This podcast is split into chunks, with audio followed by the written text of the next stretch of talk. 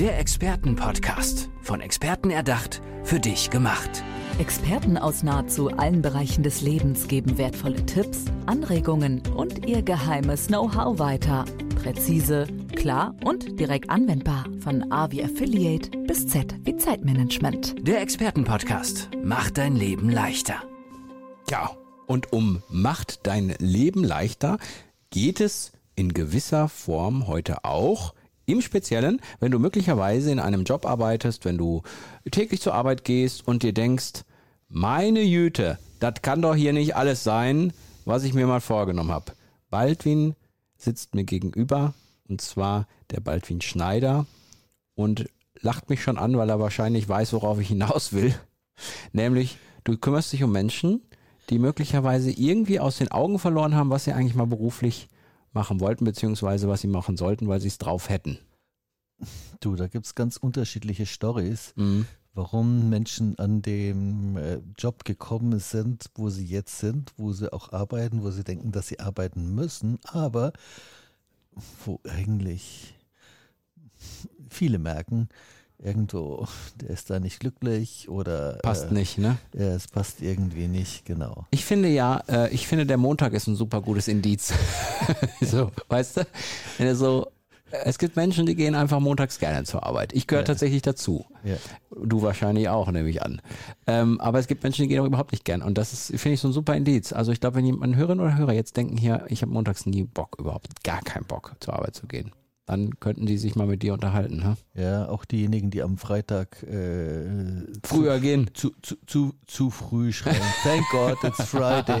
ja, ja. Lass uns mal auf die verschiedenen Situationen kommen, wie jemand in einem Job arbeiten kann, in dem er eigentlich gar nicht glücklich ist. Ich habe so eine Theorie. Meine Theorie ist zum Beispiel in Bezug auf Beamte.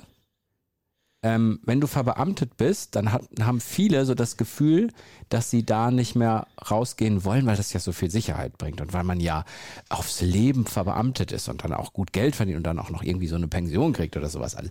Das, darüber habe ich mir häufiger Gedanken gemacht und habe häufiger in meinem Bekanntenkreis schon gedacht, Mädel oder Junge, du bist zwar Beamter, aber eigentlich bist du für was an- ganz anderes gemacht. Das habe ich mir oft gedacht, weil die eigentlich andere Stärken hatten. Ja, Wie also, siehst du das? dass ein bestimmter Persönlichkeitstyp schätzt die Sicherheit besonders Mhm. und deshalb findet sich das bei den Beamten eben häufiger. Mhm. Und äh, das heißt nicht, dass diese Menschen irgendwie schlecht sind, aber dass die halt ein erhöhtes Sicherheitsbedürfnis haben und das wird ihnen halt durch das Beamtentum angeboten. Aber das erhöhte Sicherheitsbedürfnis macht natürlich auch jegliche Gedanken tot auf der Suche nach meinem Wunsch-Traumjob, oder? Ich, vielleicht sehe ich es jetzt auch zu negativ. Korrigier mich. Übernimmst du Verantwortung für dein Leben? Ich würde, glaube ich, sagen, ja. Okay, du weißt, worauf ich hinaus will, oder? Ja.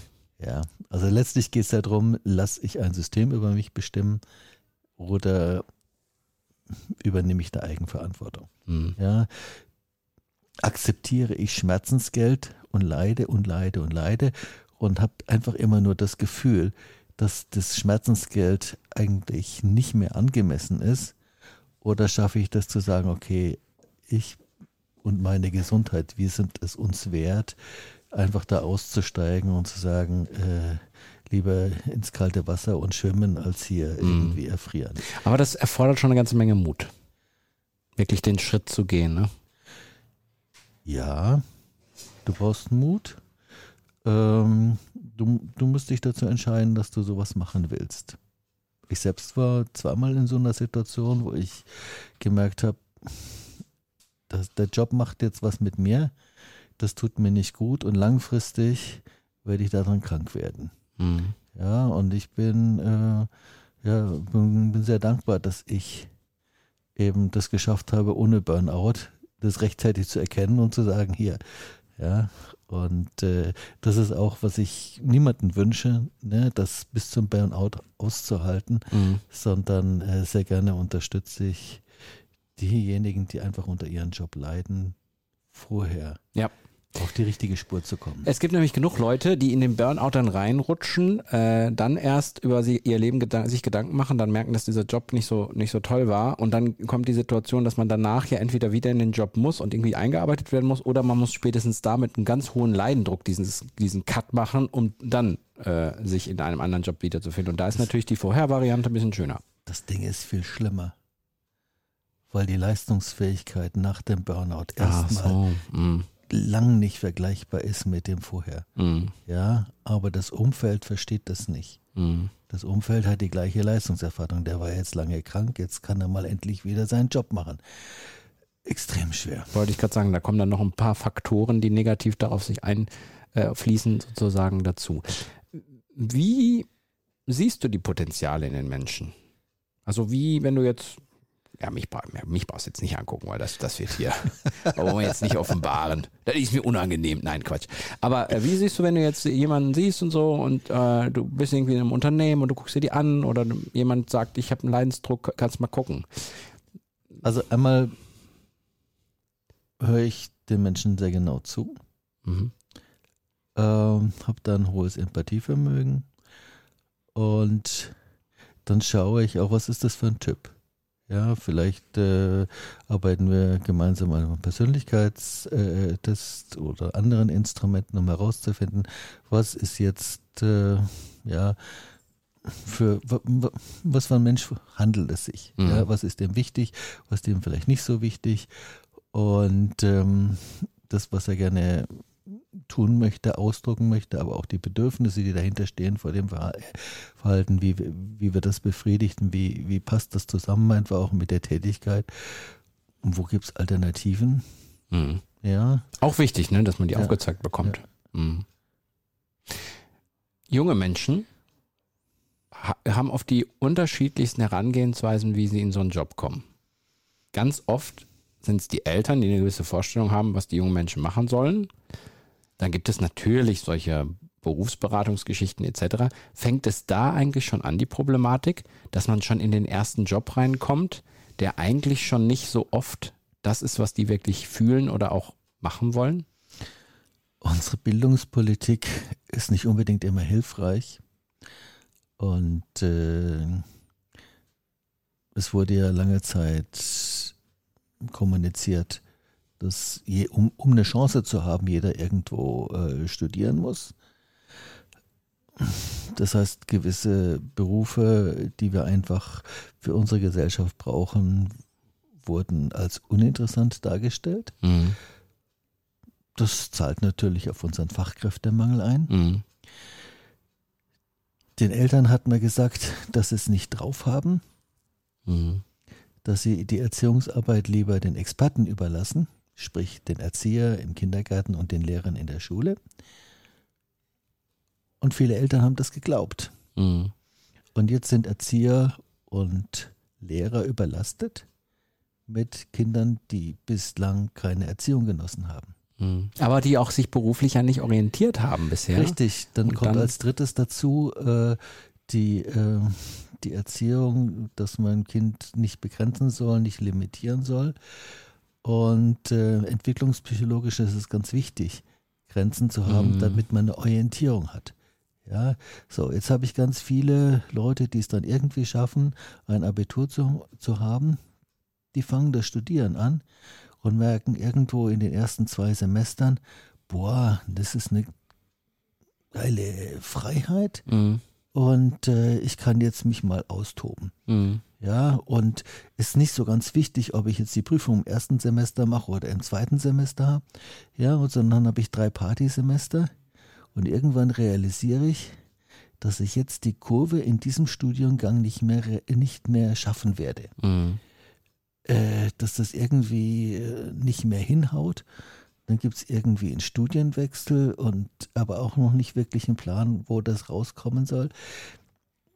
Wir haben noch ein weiteres Phänomen, dass die, dass die Kinder wenig erleben von dem Berufsleben. Ah, okay. Mhm. Ja, das heißt, die Kinder sind herausgefordert in der Berufswahl und haben keine Vorstellung, was da wirklich auf sie wartet. Mhm. Sie haben die Vorstellung von mit wenig Arbeit viel Geld verdienen. Ja, ja, das möchte ja jemand, ne? jeder irgendwie, ne? Ja. Und äh, Würdest du sagen, es ist ein Generationending auch ein bisschen? Weil ich habe manchmal das Gefühl, dass die jungen Leute das Ganze ein bisschen lockerer sehen und dass wir eher solche Menschen in Jobs haben, wo sie eigentlich gar nicht so richtig hingehören von ihrem Lebensweg oder von ihrer Vision, die sie mal haben, die eher älteres Semester sind. Oder sagst du dann, nee, sehe ich anders? wenn sich jetzt jemand für eine Ausbildung oder einen Handwerksberuf entscheidet, das ist häufig ähm, jemand, der auch in dem Dunstkreis äh, groß, so, groß okay. geworden ist. Du ja? meinst, da waren die Reize da? Mhm. Ähm, und der hat vielleicht auch ein bisschen Vorstellung, ja, wie Arbeiten geht. Was heute halt viele nicht haben. Mhm. Ja, das ist dann irgendwo, und äh, du wirst es sicherlich woanders schon gehört haben, ganz viele Ausbildungsbetriebe haben Schwierigkeiten, dass sie schon Bewerbungen haben. Manche kriegen auch keine Bewerbung und müssen dann irgendwelche extra äh, Methoden in die Hand nehmen, um überhaupt auszub also möglich auszubilden, auf sich aufmerksam zu machen. Aber ähm, da sind Leute eingestellt, die treten am ersten Tag nicht an, Mhm. die kommen vielleicht nach dem zweiten Tag nicht wieder, Weil sie den Job gar nicht eigentlich machen wollen. weil sie irgendwie merken, dass das jetzt was mit Arbeit zu tun hat, Mhm.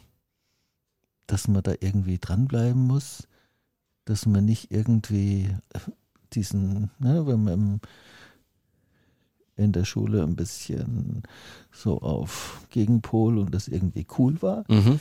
ja, das funktioniert dann nicht mehr. Ja, auf den Shift hat sie niemand wirklich vorbereitet. Ja.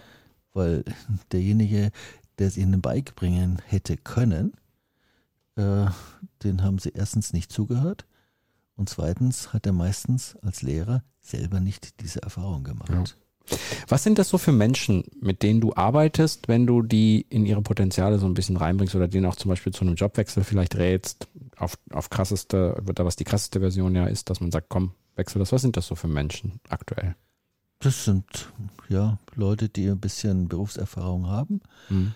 und ähm, die merken, das ist ja irgendwo müsste es da noch mehr geben. Mhm. Ja, und ich habe auch noch ein bisschen Zeit vor mir, so Mhm. Dass ich eigentlich noch was machen kann. Mhm. Ja, obwohl ich jetzt, also für mich ist die, die Limitierung nicht unbedingt da, äh, da ist der Renteneintritt und dann äh, ist irgendwie, ist man arbeitsmäßig tot. Mhm. Hm. Ich glaube, dass es keine natürliche Grenze ist. Äh, bis dahin musst du 130, 140, 150 Prozent geben und dann bist du zum Entsorgen. Äh, ich denke mal, Mhm. da ist es auch wichtig, insgesamt mit den Potenzialen besser umzugehen. Ja, und dafür Nicht bist du ja dann da. Ja, ja.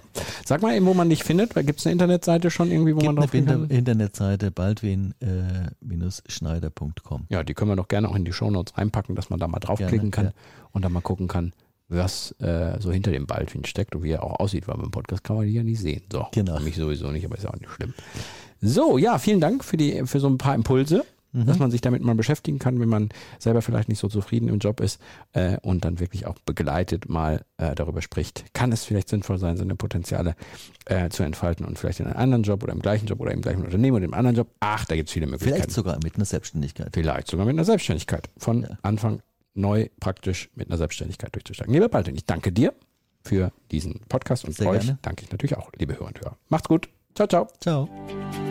Der Expertenpodcast. Von Experten erdacht, für dich gemacht. Wertvolle Tipps, Anregungen und ihr geheimes Know-how. Präzise, klar und direkt anwendbar. Der Expertenpodcast macht dein Leben leichter.